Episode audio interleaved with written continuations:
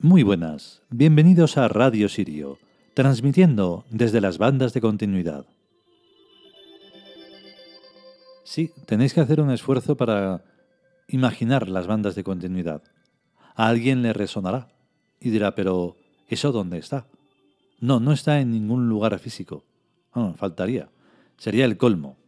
No puede estar en ningún lugar físico porque en los lugares físicos solo está el posible confuso.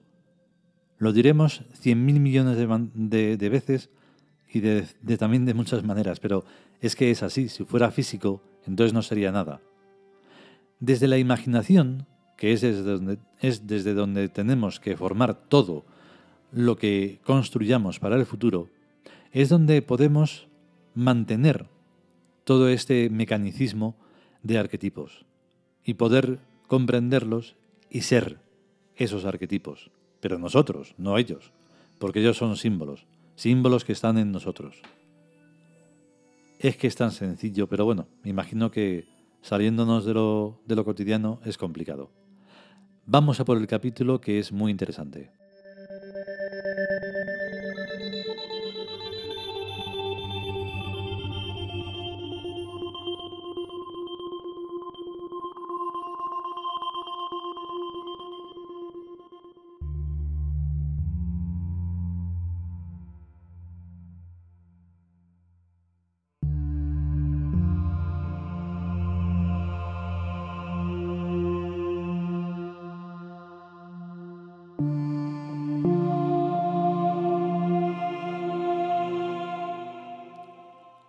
Dioses celtas.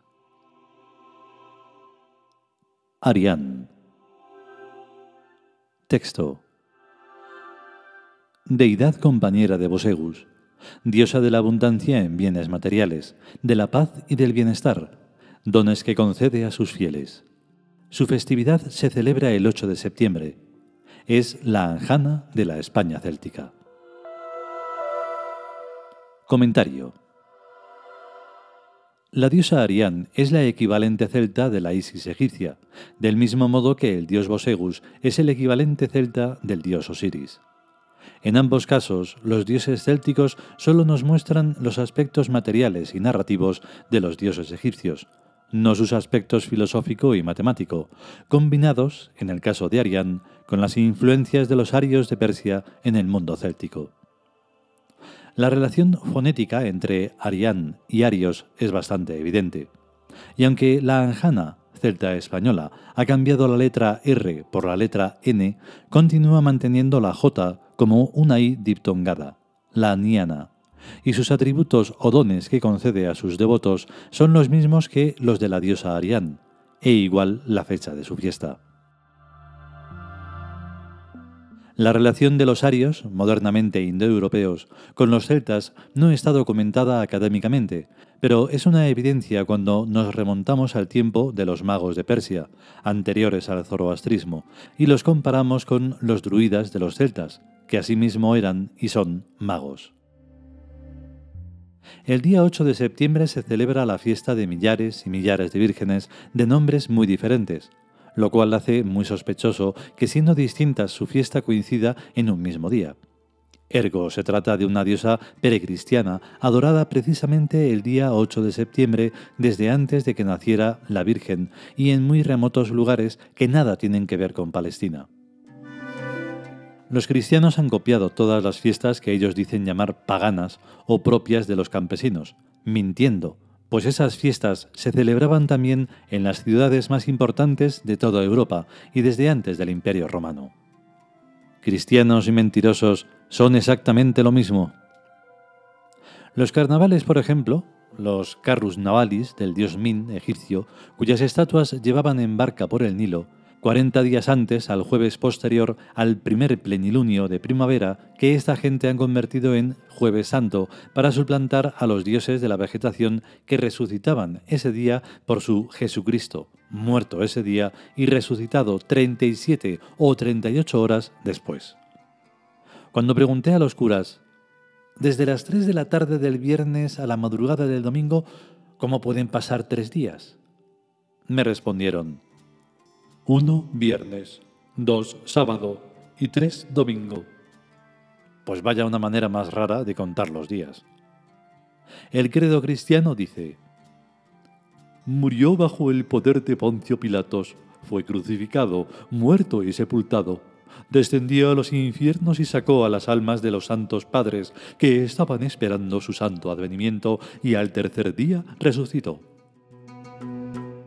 Una resurrección bastante rara también, pues María Magdalena, que lo conocía perfectamente, lo confundió con el hortelano del huerto donde estaba la tumba.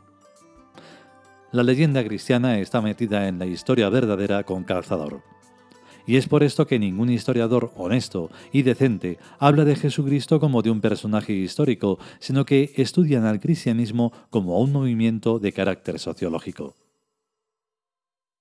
También es cierto que tampoco estudian las relaciones entre los magos persas y los magos druidas celtas, tan famosos unos y otros, ni las interrelaciones neolíticas asiáticas y africanas y europeas, cuando es evidente que existieron. Los galos, celtas, recorrían en sus barcos todo el Mediterráneo, y hasta el interior de Grecia y de Egipto, y su procedencia de Asia está demostrada por el idioma de Finlandia, pariente del turco, y ambos procedentes de los montes Altais del Asia Central. En lingüística es bastante fácil hallar similitudes y procedencias, pero se omite que el lenguaje es el portador de las ideas y que sin trasiego de gentes no hay transmisión de ideas y de conocimientos. Con simplemente aceptar que el comienzo de la humanidad está antropológicamente situado en la costa oriental africana, de frente a Madagascar, y comprobar que la especie humana se ha extendido por los cinco continentes, tendremos un itinerario alucinante de vueltas y revueltas a lo largo de muchos miles de siglos. ¿Quién puede registrar y reseñar semejante historia? Nadie razonablemente modesto pero tampoco nadie puede negar que a tal itinerario corresponde una serie de interinfluencias del conjunto humano consigo mismo en remotas culturas ignoradas, desaparecidas y supervivientes en formas muy diversas, pero congruentes entre sí. Ninguna probabilidad es descartable. Ni las civilizaciones de Lemuria y de Mu y la Hiperbórea de las referenciadas en mitos y leyendas. Por tanto, la antropología y la arqueología solo nos hablan de culturas muy recientes, cuya razón de ser y de existir procede indiscutiblemente de pasados inalcanzables para la investigación científica objetiva, pero alcanzables para la imaginación. Y si hay algo realmente conservador en esta humanidad es la memoria de la religiosidad, no las religiones, que une a todas las épocas y que está al alcance de cualquiera que introyecte su imaginación a las profundidades de su mente y de su subconsciente. Las religiones monoteístas nos hacen el flaco favor de hacer que creamos que con la muerte se acaba todo para los muertos en este planeta, afirmándolo con el cinismo y la desvergüenza de quienes hacen de la muerte un negocio. Pero antes y al margen de los monoteísmos está la religiosidad, que nunca se muere y nunca desaparece y que está aferrada a este planeta. Los cielos están aquí y los infiernos están también aquí, en la tierra, los unos al lado de los otros, en una vida eterna por tramos reencarnacionales en la que la muerte no es más que una vana ilusión. La diosa Arián no nos engaña con promesas de ultratumba, sino que nos proporciona efectivamente la abundancia de bienes materiales de la paz y del bienestar, dones que concede a sus fieles.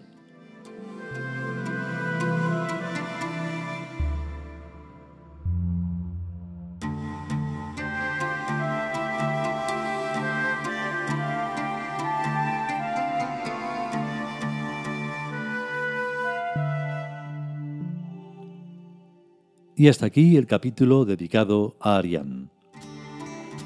La verdad es que, aparte de Anjana, también la podemos eh, conocer como la Siana, porque depende si es Galicia, si es Asturias, si es Santander, si es, eh, bueno, lo que es el, norte de, España, también en, en las antiguas Vascongadas.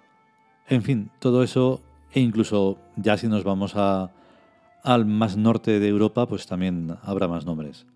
Pero al final es lo que siempre decimos, es el símbolo y lo que representa y lo que tiene que estar en nosotros mismos. Si no, no funciona ni vale para nada. Todo eso de las energías y de que siento esto y siento lo otro tiene que servir para algo. porque si no es como, bueno, pues más fuerte que la energía solar, no creo que haya nada, pero hace algo, o sea, consigue algo, consigue que nos mantengamos con vida, si no sería imposible. Si podemos y sobre todo si queremos, volveremos con el siguiente capítulo de los dioses celtas. A estar bien. Hasta luego.